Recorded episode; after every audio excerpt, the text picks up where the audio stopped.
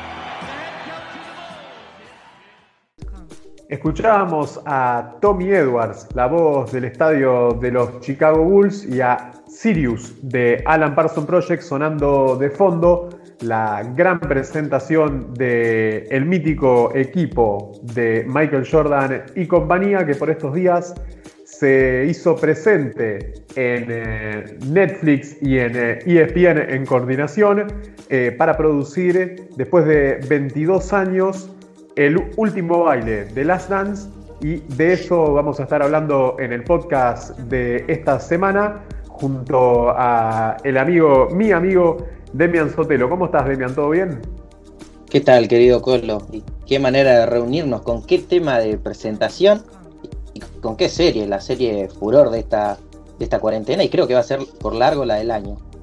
Sí, creo que de series deportivas o documentales deportivos, eh, siendo más estric- estrictos, eh, es, de lo mejor que se ha visto en, muchos años. Les compartimos nuestras redes, en principio para que nos puedan eh, seguir. Nos pueden seguir en, Twitter, en nuestras redes sociales, en Instagram también, en arroba goles y algo más, eh, arroba somos Radio City.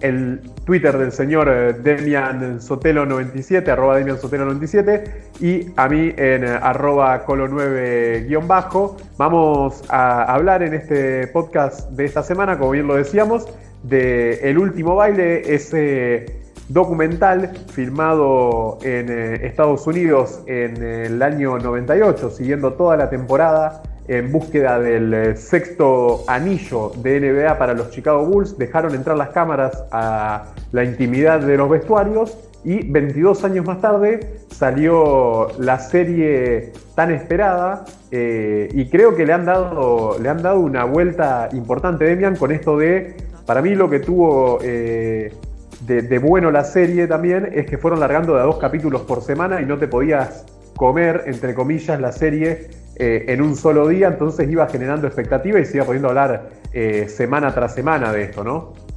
Claro, parecía un, sufrimiento, hubo dos capítulos por semana, no, no pasaba más la semana, encima yo me despertaba y ya instantáneamente miraba los capítulos.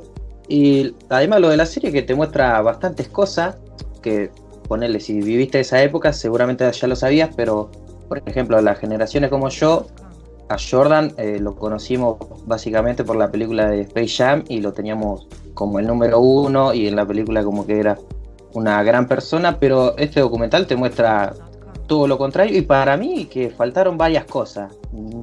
Creo que como que Jordan dijo, bueno, poné un poco de esto, pero sacame todo lo otro.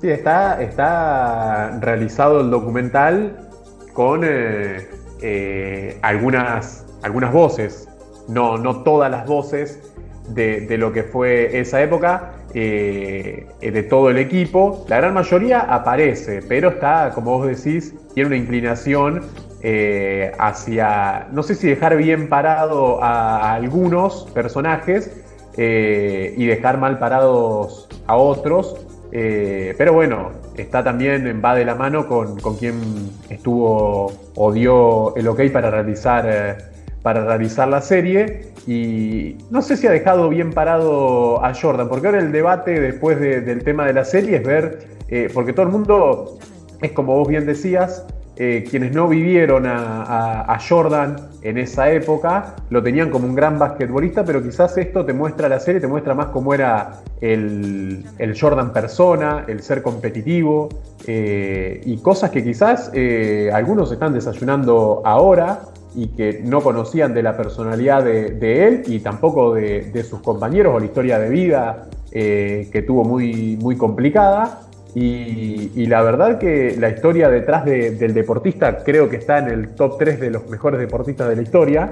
Eh, la verdad que está, está muy peor y creo que por eso tuvo, tuvo tanta, tanta repercusión la serie. Sobre todo a toda la gente, para mí un 95% le va a gustar la, la serie, te guste o no el básquet. Pero a los protagonistas me parece que de a poco van saliendo que, que no le está gustando demasiado. Por ejemplo, el caso de Ores Grant, que no le gustó demasiado el papel que le dieron, también la parte que le dicen como que él era el soplón del vestuario. Y también se, se está filtrando mucho eh, de periodistas de Estados Unidos que a Scottie Pippen tampoco le gustó varios roles que le dieron por partes de la serie, como por ejemplo el partido ese clave que Tony Kukoc hace el doble, que él no quiso entrar. Sí, exacto. El, que mete el, el- doble tiro final, Tony Kukoc, eh, que estaba recién llegado a, a Chicago Bulls y la estrella por ese momento, que eh, no estaba Jordan porque se había retirado momentáneamente para irse a jugar al béisbol. eh, y en la última jugada definitoria del partido, Phil Jackson le, le dibuja la jugada para Tony Kukoc y no para Scottie Pippen, como él pensaba que, era la superestrella del equipo en ese momento, que era el número uno que se le iban a dar a él.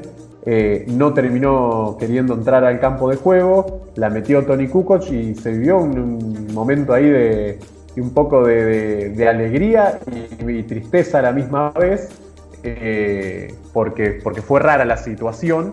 Pero bueno, inmediatamente después creo que, terminó pidiendo disculpas de Scottie Pippen, pero habla, eso también tiene mucho la serie, habla mucho de los egos, de, de todos, de todos los, los que eran jugadores de esa, de esa camada, porque tenías pesos pesados, Rodman, eh, Scottie Pippen, Michael, Jordan, el, el rey de los egos eh, de, esta, de esta serie, como así lo deja marcar de, eh, de las Dance. Y creo que, ha, dejado ver eh, el, gen competitivo, más que nada, de, toda esa generación, de- del jugador profesional, porque creo que se hace, hace una serie dentro de unos 20 años de, de lo que fue la historia quizás de LeBron James o de otro jugador, para llegar a ese nivel, eh, igual Jordan para mí está un escalón sobre el resto por varios cuerpos de ventaja, tenés que tener un gen competitivo, pero eh, innato. Sí, como bien decía lo del lo, de los egos y todo lo que pasaba del vestuario, eso ensalta más eh, la figura de Phil Jackson para manejar el vestuario, tanto en el primer tricampeonato que creo que se le complicaba más el segundo por, por el contrato de, de Pippen, por eh, el ego y por cómo lideraba Michael Jordan, también por las actitudes random, si se quiere decir, de, de Rodman, que un día decía, no, me quiero ir a Las Vegas, si así me tranquilizo y vuelvo a jugar mejor, pero es una decisión importante dentro del grupo eso también. Sí, quizás en esos casos yo, eh, uno piensa que eh, le terminaba saliendo bien en la jugada a Phil Jackson. Todas esas cuestiones para mí dependen de, del éxito que se tenga después. Si, si dejaba ir a, a Rodman una noche previa a un partido a Las Vegas, eh, que vaya, eh, tenga una noche loca, vuelva al otro día y la rompa en el partido y ganen, está todo bien. Si Rodman volvía y perdían, eh, eso ha pasado a lo largo de, la historia del deporte, iba a terminar todo el mundo matando al entrenador, al jugador, a los directivos. Está también dónde cae la moneda, de qué lado cae la moneda, si ganás o perdés. Para mí eso también ha tenido mucho que ver, pero realmente la serie está muy bien contada. Yo lo que más me sorprende de, de la serie es que había visto partidos que me había descargado, porque tampoco soy de la época de... eh, fue mi, infancia la, la vivida por, en esa época de los 90 de, de la generación de los Chicago Bulls, pero empecé a ver eh, básquet eh, y creo que todo el mundo acá en Argentina también empezó a ver básquet de a partir del 98 en adelante, porque antes tampoco se pasaban tantos partidos. Eh, y lo que me llamó la atención de lo que yo había podido ver hasta ahora eran imágenes eh, no tan nítidas. Acá se ve con una imagen, un HD tremendo, como si fuera filmado eh, un partido de hoy en día. Y la verdad que están eh, espectaculares la- las imágenes. Yo la verdad que no había visto muchísimas de, de las imágenes que se ven en el, en el documental y creo que eso tiene también un, un gran valor. ¿Qué fue lo que más te, te gustó a vos, Demian, de la serie? El momento de la pizza contra los Utah Jazz. Ese fue el momento que me acuerdo. El de la intoxicación. Fue increíble como la primera mitad era prácticamente un, inútil para el equipo en ese momento Jordan y el segundo cuarto dice tengo que sacar al equipo adelante, tenemos que ganar estas finales y fue el mejor de la cancha lejos. sacar de banda. Va a sacar de banda, necesita, necesita anotar Chicago. Balón para Tony Kukoc, Tony Kukoc para Michael Jordan. Ahí está Jordan, Jordan con el balón. Jordan, Jordan sigue. Jordan ahí. Jordan. Canasta de Michael. Si lo intenta ser muy fácil. Impresionante Daimiel. Vaya crack. se han ido con la cabeza baja sin eh, mover un ápice de su cara a los jugadores de Tienen. Jordan volvió a responder en el último segundo como lo había hecho Stockton en el partido que les clasificó para esta final eh, frente a Houston Rockets. Espectacular la canasta de Michael Jordan. Le dieron el balón a Jordan. Impresionante cómo se la jugó. En el último segundo apareció Dios disfrazado de baloncestista.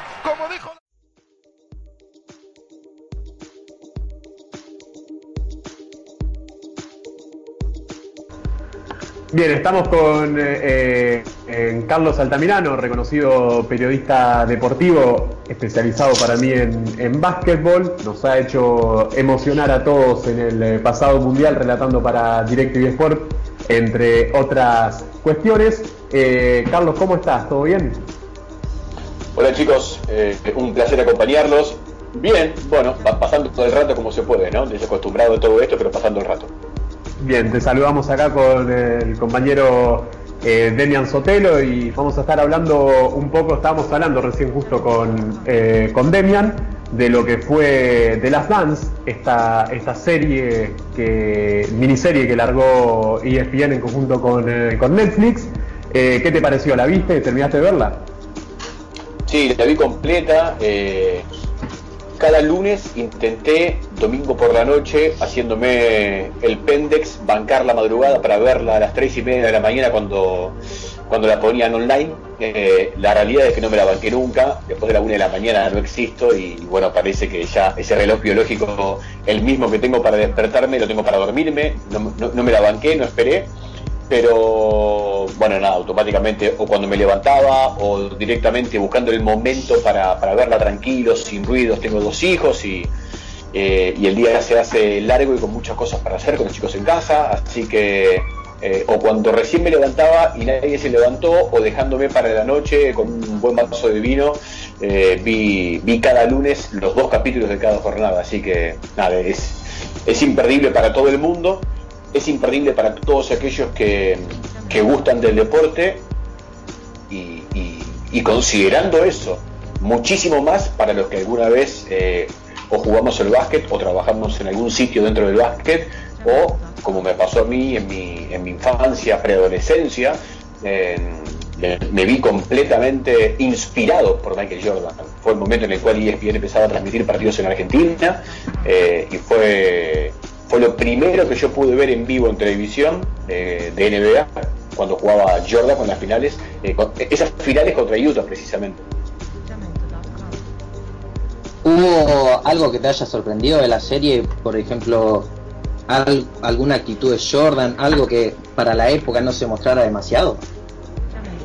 Sí, bueno, el hecho de que, de que en este momento donde las comunicaciones son tan abiertas, tantas y tan abiertas, eh, se genera muy poco pragmatismo y hoy se conoce absolutamente todo. Pero todo, ¿eh? Tarde o temprano, a la larga o a la corta, porque el protagonista lo quiere o porque metió la pata. Hoy se conoce absolutamente todo. Y lo que no se conoce a cortoplacismo, en algún momento se va a conocer. En ese momento que no había tantos, tantos medios de comunicación, mucho menos en Latinoamérica, mucho menos en Argentina, eh, solamente nos limitábamos a, mirar los partidos. Y bueno, nada, no había internet, no había redes sociales, no había absolutamente nada.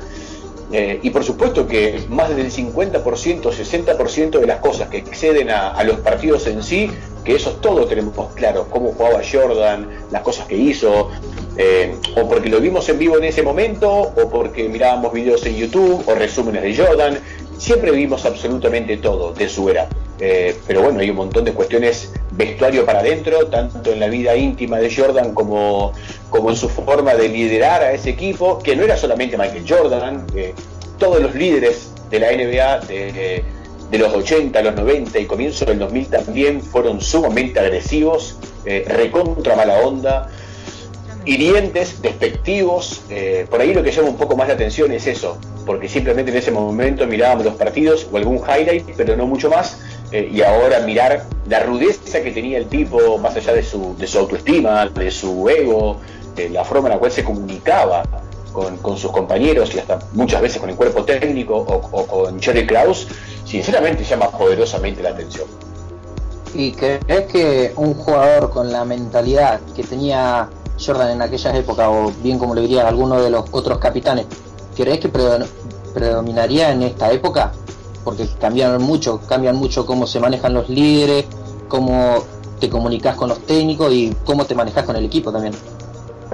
Sí, estoy completamente de acuerdo. A mí me cuesta mucho cuando, cuando me ponen en situaciones comparativas, porque, eh, porque es algo irreal. No, podemos traer verdaderamente a Jordan a jugar en la era moderna y ponerlo como líder y ver cómo el resto reacciona. Sí podemos tener sumamente claro que la forma en la cual un líder se comunica es completamente diferente. Digo, eh, en el liderazgo vocal, la comunicación vocal. Después, eh, casi todos, lo, lo que dijo Jordan en uno de los últimos capítulos, creo que fue el sexto o el séptimo, en esto de yo no le pido absolutamente a nadie que haga nada que yo no hago primero.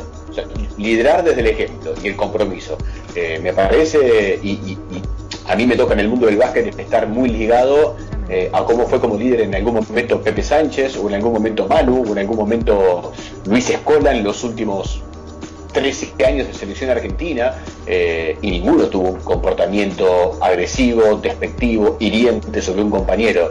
Lideraban con, con una capacidad vocal maravillosa para tocar el botón del compañero que necesita para potenciarlo como jugador y a la larga de equipo. eh, y, y después, desde el ejemplo deportivo, levantar pesas, entrenar, llegar primero, irse último, hacer eh, trabajo fuera del que el entrenador con respecto a tiempo y, estilo eh, les, exigía. Eh, me cuesta mucho, pero la realidad es que lo veo muy complicado. Por más que el tipo era extraordinario dentro de la cancha y ganaba partidos y ganaba campeonatos y hacía mejor a todos los compañeros, hoy eh, la comunicación ha cambiado muchísimo y estoy casi seguro que tendría un problemón con más de uno.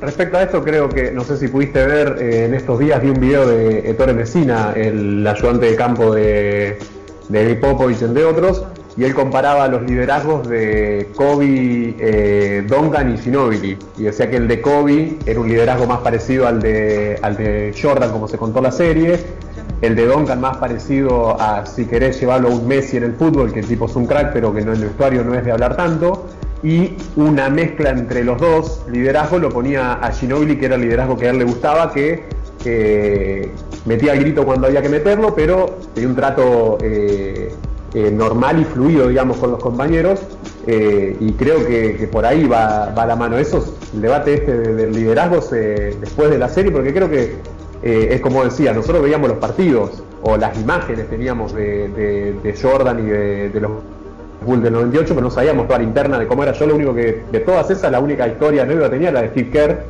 Eh, cuando se pelea en un entrenamiento, Steve Kerr sale después a, a decir a la prensa que no había pasado nada y ahí como que Jordan lo respetó, entre comillas. Pero hablaba de esto del liderazgo. ¿Vos crees que eh, se pudieran haber dado todos estos, estos campeonatos sin Phil Jackson?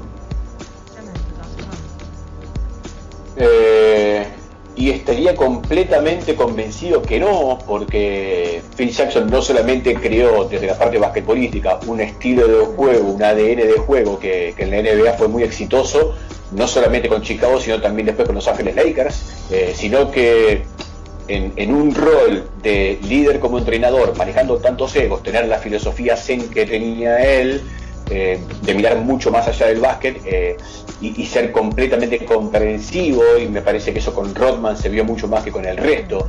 Creo que tuvo, tuvo esa grandísima capacidad de que hoy se llama coaching o management, eh, que es el manejo de, grupos a un nivel que, en la NBA en ese momento no existía.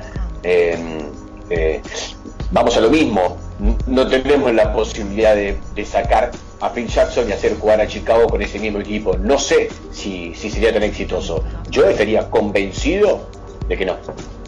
Sí, eh, lo que yo más recalcaría de mi parte, obviamente, eh, de Phil Jackson es cómo, cómo potenció el sistema triangular, porque recordemos que venía los Chicago de la dirigencia de Doug Collins, que era un jugador más, era un técnico que hacía que Michael terminara la jugada, y acá tengo los números de las tres temporadas, eh, con Doug Collins hizo 34,8 puntos y 6,1 asistencia, y lo que hizo con Phil Jackson fueron 31,9 puntos y 5,8 asistencias. Lo que hizo fue más o menos mantener el estándar de, de Jordan en los puntos, pero potenciar también al equipo, que era algo que no se hacía demasiado antes. Sí, eh, Jordan no bajó tanto su porcentaje de puntos, eh, lo que sí hizo fue empezar a pasar la pelota, que el resto del equipo se sienta parte del equipo y que no sea un equipo con una superestrella que, que batía récords, que rompía moldes, que estaba en todos los highlights de cada semana, eh, o por tiros ganadores, o por volcadas, o por lo que fuese, sino que el equipo realmente sea bueno y en definitiva pudiera aprovechar el talento de este monstruo para que el resto pueda colaborar con su parte y hacer de un equipo eh, un candidato a un anillo. Evidentemente Phil Jackson entendió que no solamente entendió eso, sino que también encontró, que para mí eso es lo más maravilloso del tipo, encontró la manera de convencer a Jordan eh, de que no tenía que esconder su ego, que simplemente tenía que jugar un poco diferente como lo venía haciendo, porque esa era la única manera en la cual el equipo posiblemente juegue una final, o por qué no, como terminó pasando, gane un anillo. Así que, bueno, nada, eh, eh, esto no deja,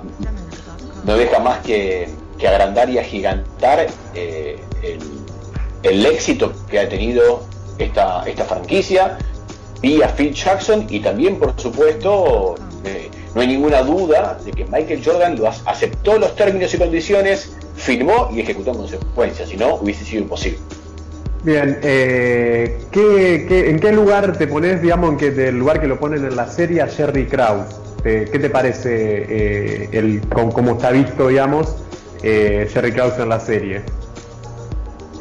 No, no me gusta, no me gusta. Me parece, eh, me parece que lo ponen eh, en un rol de tirano y hasta se ha hecho un juego no de palabras sino de, imágenes con aquel tirano de Space Jams que mandaba a los monstruos a competir para quedarse con Jordan y con, y con los Looney Tunes. No, me gusta. Parece que el tipo tranquilamente pudo haber tenido errores un ego demasiado alto para confrontar con tipos como Jordan, con Pippen, como Horace Grant y otros tantos de, de esa era. Eh, posiblemente haya sido su error no haber bajado un poco, un poco el, el asunto del ego. Pero estamos hablando de la persona que manejaba desde el presupuesto, la economía, las ambiciones eh, al mejor equipo o a uno de los mejores equipos de la historia.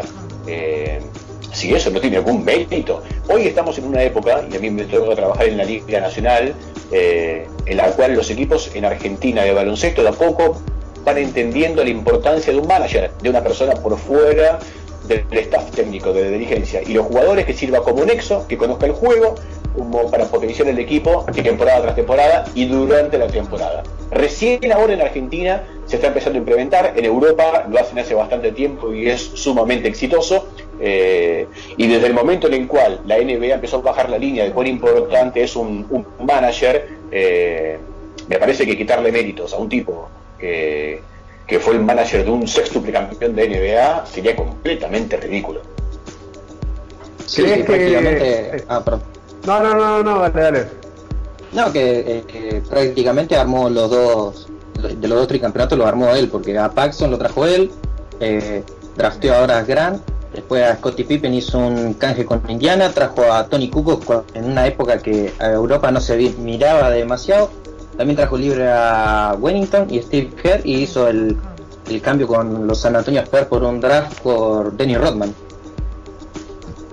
Sí, y muchos de esos jugadores incluso eh, sin ser tenidos en cuenta o valorados en su momento por Jordan y por Pippen. De hecho, Tony Kukoc termina llegando por imposición de Kraus. eh, bueno, y en el documental se ve que cuando, cuando Kraus viaja a, Europa para ver de cerca, durante varias semanas a Tony Kukoc, le dijo a Phil Jackson que le encantaba. eh, y bastó que diga eso y como había confrontación con Pippen y con Jordan para que los Juegos Olímpicos estos flacos le coman el hígado defensivamente, simplemente no para demostrar que Kukoc no estaba a la altura, sino que Kraus no sabía absolutamente nada. Eh, y en eso me parece que se, que- que- que se equivocan y la serie, en definitiva, no sé si adrede o no, no termina dándole a Kukoc el valor que tuvo Tony Kukoc en Chicago. Eh, fue demasiado importante para ese equipo. Eh, y hasta tendría protagónico en un montón de cosas. Así que, bueno, sí, coincido con todos los apellidos y puntualmente con el de Kukoc. Sí, Kukoc eh, se le da un poco de, creo que es en el segundo o tercer capítulo, creo que se habla un poco de estas imágenes que vos decías que Kraus va a Europa, habla un poco Tony Kukoc, pero después no habla más, me parece, durante todos los restantes episodios, y coincido con vos. Eh, ¿quién, quién aparte de Tony Kukoc, porque esa era mi siguiente pregunta, eh, ¿qué, otra, ¿qué otra parte o qué otra pata te hubiera gustado ver también? Yo, por ejemplo, no vi a Luke Longley eh, en, todo en toda la serie y era el pivot titular del equipo. ¿Y qué otro, qué otro jugador o qué otra parte quizás te decís, mira, este faltó? No, yo creo que están todos reflejados, eh, eh, más o menos, eh, dos minutos más, dos menos, una frase más, una frase menos, una volcada más, una volcada menos. Me parece que están todos. Coincido contigo, me parece que por lo que significó Luke Longley en ese equipo, ah, hubiese merecido más tiempo. Pero bueno, estamos hablando de un documental vinculado a Michael Jordan. No, no, a Chicago, no a la franquicia, no a Kraus. Eh, eh, The Last Dance evidentemente tiene una connotación mucho más grande que Michael Jordan por lo que significaba esa última temporada. Eh, pero nadie, miró The Last Dance por los Chicago Bulls. Todo el mundo miró, más aún los que no son parte de- del ambiente del básquet, la, serie por el impacto Michael Jordan. Y bueno, desde ese punto de vista, no sé, yo, también vi la serie de Luis Miguel y en la vida de Luis Miguel hubo un montón de personas que fueron fundamentales para que este talentoso termine siendo el monstruo musical que fue eh, en, la historia de la música mundial. Eh, y sin embargo, nadie ve la serie por eh, el que le manejaba el sonido. no, sé, no sé si se entiende el punto a donde voy. Siempre Sí, hay un sí. montón de personas que son importantes, pero en un documental, para vender el documental y para que se vea el documental, bueno, evidentemente prefieren poner cosas no tan importantes de Jordan a comparación a lo que hizo eh, por encima de lo mejor que pudo haber hecho Steve Kerr, que de hecho Kerr tuvo por esa situación de los padres de- de asesinados mucho más protagonismo, pero por eso, no por el juego. Eh, bueno, Longley lo mismo, Grant lo mismo, Wellington lo mismo, nada, hay un montón, hay un montón, pero coincido, coincido, fue fundamental. Justamente que, que nombraba que decía, es una serie de Michael Jordan. ¿Decís que dejó bache en la reputación de Jordan? Porque por ahí en los primeros capítulos no queda como muy bien parado. Va, esa fue una opinión como la que fui generando los primeros dos. ¿Y pero qué sería quedar mal parado? Lo que decíamos, era autoritario, agresivo, forro con los compañeros, era su forma, era su forma de liderar. Sí, también como la forma que traba- eh, trataba a Jerry Krause, por ese lado también iba. Sí, de, de- de una forma completamente irrespetuosa. Eh, ¿Qué sé yo? Si- si salió así al aire es porque el flaco lo quiso. O sea, él, él también tuvo el deseo de que se muestre ese costado completamente autoritario. eh, y, yo te soy sincero también, eh, o por lo menos eh, lo aprendí no hace mucho tiempo atrás. A mí no me importa demasiado cómo son los protagonistas. Yo pongo un partido del deporte que sea y miro cómo juegan, después cómo fue como líder, si me parece un buen tipo, un mal tipo, un forro, un crack, eh, romántico, prejuicioso, ponerle los adjetivos que quieras. No me interesa demasiado. Yo comprendo que venda mucho, eh, y de hecho en la serie vendió un montón, y hay un montón de medios en todo el mundo hablando sobre el carácter y la mala forma de liderar de Michael Jordan. La serie también vendió eso, o se vendió por eso para un público eh, fuera de lo basquetbolístico. A mí particularmente, chicos, no, no, no me interesa demasiado, no me interesa ni lo maravilloso que es Messi en su comportamiento, ni todas las críticas que hay con para Maradona. Y en el ambiente del básquet hay un montón también. Eh, nada, yo como, periodista y como comunicador nunca perdería, será porque me gusta mucho el básquet también, eh, más que el personaje, nunca perdería un segundo de una transmisión en hablar de un jugador de algo que no tenga nada que ver con la parte deportiva. Después, Claro. cómo es en su vida, cómo es su personalidad. De última, me puede interesar, como pasa con Facundo Campazo, por ejemplo, cómo es su personalidad para durante el partido, con ese corazón, con ese temperamento y con esa cabeza, hacer que tu equipo sea mejor. Pero después, en el comportamiento, en la parte íntima, a mí no me importa. Bien, eh, ¿cuál fue de todos los rivales que vimos desde de estos seis, de estos seis títulos que, obtuvo Chicago? ¿Cuál fue el rival para vos de todos los que pasaron? Eh, si fue Detroit, si fue Utah, eh, los New York Knicks, eh, ¿cuál de todos ellos para vos fue el rival? Hay dos equipos que de hecho no jugaron final, jugaron antes, o final de conferencia o semifinal de conferencia en algún momento, que me parece, y aparte porque recuerdo haber visto esos partidos que eran sangrientos, eh, que son muy peculiares. Por el significado que tuvo el tema de los Bad Boys, me parece que eh, Detroit Pistons fue un rival terrible y, quedó claro en la serie. Y el otro equipo que le jugó verdaderamente altísimo nivel y hasta eh, la segunda temporada, la cual jugó a final de conferencias, eh, tenía mejor equipo en Indiana Pacers, eh, los Pacers de, de Reggie Miller. No le ganaron simplemente porque Chicago tenía mucho más oficio y había jugado más momentos determinantes que, ese equipo talentoso pero joven de Indiana.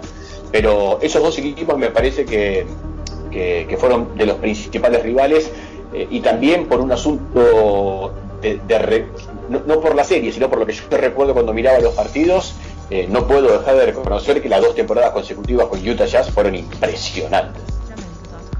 Y para vos la serie, ¿cuál fue el mejor momento de los 10 capítulos? El momento que, que sobresale del resto. Eh, mirá, obviamente que hay un montón, pero me parece que en el cierre del capítulo 7, cuando. Yo no sé si es acting, no creo que sea acting. Eh, puede serlo, ¿eh?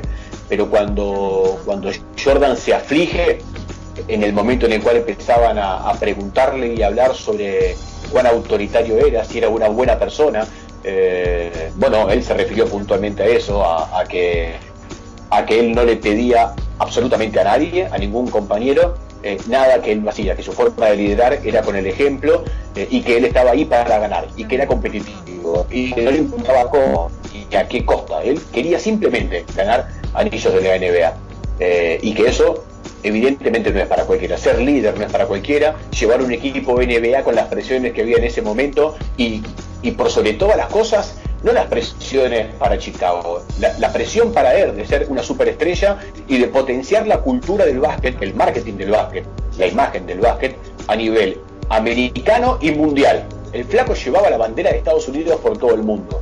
La NBA se veía en 90 países y con Jordan empezó a verse en 231. Eh, bueno, si eso no es presión, Dios mío, ¿qué no será? Eh, me parece que en ese séptimo capítulo, el cierre, el último minuto y medio, eh, habla precisamente sobre todo eso, sobre, ah, yo soy un mal tipo, ¿y quién se pone en mi lugar? ¿Alguien sabe lo que es ser Michael Jordan? Me pareció fascinante. Carlos, ¿cuál o qué parte de- del documental no estabas enterado o qué información no tenías que dijiste, uh, mira, esa no la tenía y te, te enteraste por el documental? No, al, principio, cuando, cuando Jordan pasa de la NCAA a, la NBA, eh, todos especulábamos y todos alguna vez supimos que, que en algún momento la NBA era, una locura, un descontrol por, por droga, por alcohol, eh, nada, un descontrol desde todo punto de vista. Pero que lo diga Michael Jordan en un documental que se sabía que se iba a ver muchísimo, eh, hablando sobre esa vez que fue su primer partido y tocó la- la puerta de un compañero y hubo un silencio atroz y cuando vieron que era él dijeron, ah, bueno, ese es el rookie, pasá. Y que pasó y vio todo eso, me parece que terminó de confirmar lo que todos en algún momento creíamos que era, que era un rumor y bueno, evidentemente no era un rumor, pasaban esas cosas. Sí, eh, por mi parte me queda la, última pregunta, no sé, tu lado, Colo. Eh, ¿Crees que fue el momento oportuno para darle fin a esta dinastía? Porque de los números un poco lo, lo avalan a Jerry Krause, porque después de darle el fin al, al equipo del 98, por ejemplo, Rodman jugó 35 partidos, Lungley jugó 3 temporadas y, y creo que Pippen eh, jugó en Houston y después en Portland, pero también el nivel venía en decadencia.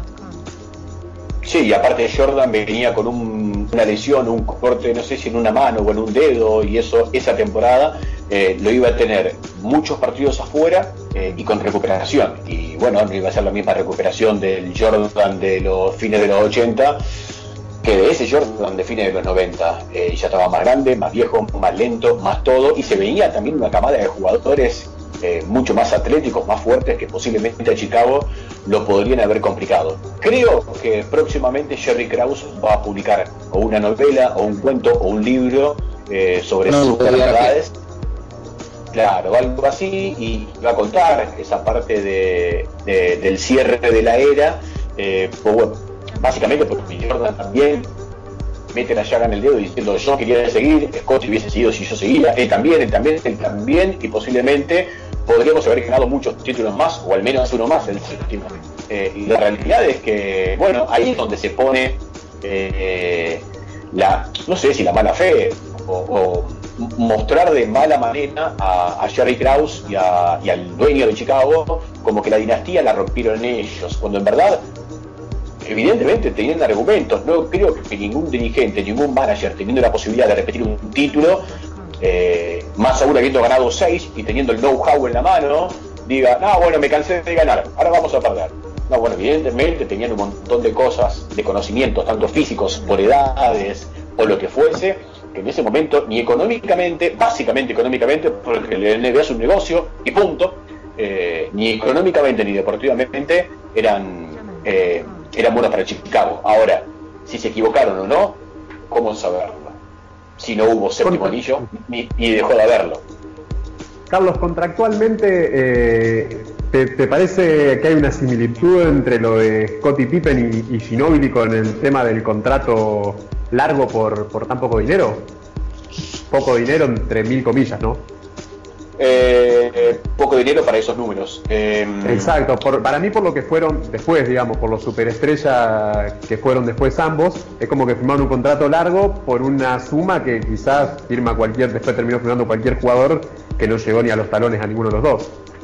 Bueno, pero lo que pasa es que si lo analizamos 15 años más tarde, eh, eh, conociendo tanto la carrera y la ascendencia que tuvo Manu en San Antonio, ni hablar Scottie Pippen en Chicago, la respuesta de cualquier persona que entienda de matemática va a decir que fue una locura lo que firmaron. Ahora, en el momento en el cual lo firmaron, Manu no tuvo, pero ni por casualidad, eh, la ambición de ganar todo lo que ganó y de terminar siendo lo que fue en la NBA. Tal vez tuvo la ambición, pero ni cerca la seguridad de que eso podía pasar, porque si no, ni él ni su gente hubiesen firmado eso. Y Pippen tenía una realidad completamente diferente, una familia muy compleja, con muchas necesidades. En el momento en el cual firmó era un dinero que, que a él le venía muy bien, era mucha plata, eh, y tampoco hubiese imaginado que iba a ser seis veces campeón con Chicago y jugador que terminó siendo al lado de Jordan. Así que hoy es muy fácil decir que se equivocaron. En ese momento, evidentemente, eh, el contrato para ellos era buenísimo.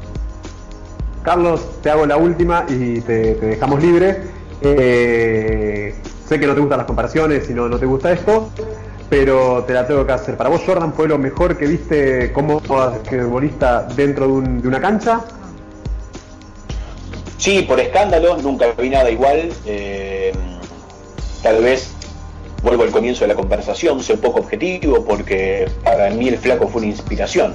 Eh, yo recuerdo aquellos momentos en promediando los 90 que ah, yo estaba en la escuela primaria y, mi viejo me llevaba, no teníamos cable en casa, mi viejo me llevaba a un bar en Rosario, en una esquina de Pellegrini Paraguay para ver los partidos, había que hacer una reserva eh, porque se llenaba de gente, eh, eh, Jordan la rompía toda, yo jugaba mini, eh, empezaba también a escuchar relatores, se confabularon muchas cosas en ese momento para que el tiempo para mí sea una inspiración. Veía lo que él hacía, cómo ganaba, los tiros que tomaba, cómo jugaba, cómo la volcaba.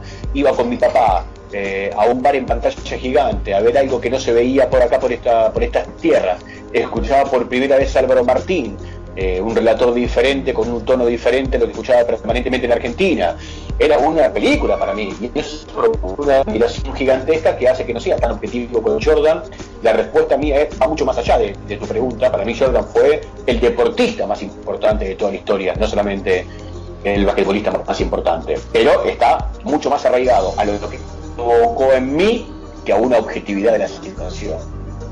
Sí, coincido plenamente, plenamente con lo que acabas de decir, pero eh, necesitaba tener eh, tu opinión. Bueno, Carlos, muchísimas gracias. Chicos, un placer. Bueno, Demian, vamos a darle un cierre a, este, a este podcast que estuvo, la verdad, muy interesante. Eh, para vos, ¿qué fue lo, lo mejor de la serie o lo que más te gustó? ¿O, qué fue lo, lo que ¿Por qué recomendarías esta, esta serie de Last Dance a, a los que nos están escuchando? Y básicamente porque se trata de una de las franquicias de los 90 más exitosas y por la calidad fílmica, porque hay, hay cosas que nunca antes lo vimos y decimos, ¿por qué no salieron antes? Y bueno, este es el momento para verlo, 20 años después, y qué mejor manera de vivirlo que con The. Yo por mi parte también me sumo a lo que a lo que vos decís y creo que eh, también el, el- negocio o, o la popularidad que tuvo esto o, o lo bueno que tiene la serie y por qué fue tan vista es porque a la gente le gusta, a la gente chusma, a la gente le, gusta saber la cocina eh, y todos los pormenores, eh, aunque digan que no, eh, le gusta saber todas las internas y que te cuenten todo el resto de la película o el por qué, o por lo menos una parte, o una sola parte de, la película, pero le gusta a la gente todas esas imágenes de que es el, el interior del vestuario, eh, una charla técnica. eh, la verdad que eh, creo que ahí está el detalle de por qué tuvo tanto, tanto éxito The Last Dance. Bueno, vamos terminando el podcast, el podcast de esta semana. Eh, les recordamos que pueden seguirnos en nuestras redes, en, en Twitter, en, en uh, arroba goles y algo más, arroba somos City, nos pueden seguir a nosotros también, arroba Demian Sotero 97, arroba Colo 9 guion bajo, y en YouTube, estamos en todas las plataformas, en YouTube busquen el canal de Goles y algo más, y en Spotify buscan Goles, el podcast, y van a encontrar eh, todos eh, nuestros podcasts eh, en esa plataforma. La verdad que ha sido un placer y un gusto compartir este podcast con ustedes y nos veremos en el próximo muchachos. Si te gustó este podcast, recordá que podés recomendarlo y seguirnos en nuestras redes sociales. Búscanos en Twitter e Instagram como arroba goles y algo más. También podés seguir esta serie tanto en Spotify como en YouTube en formato video. No te olvides de darle like, suscribirte al canal de goles y algo más y activar la campanita para poder recibir las novedades sobre nuestros contenidos. Gracias por apoyarnos. Escuchaste Goles y algo más. Hasta la próxima.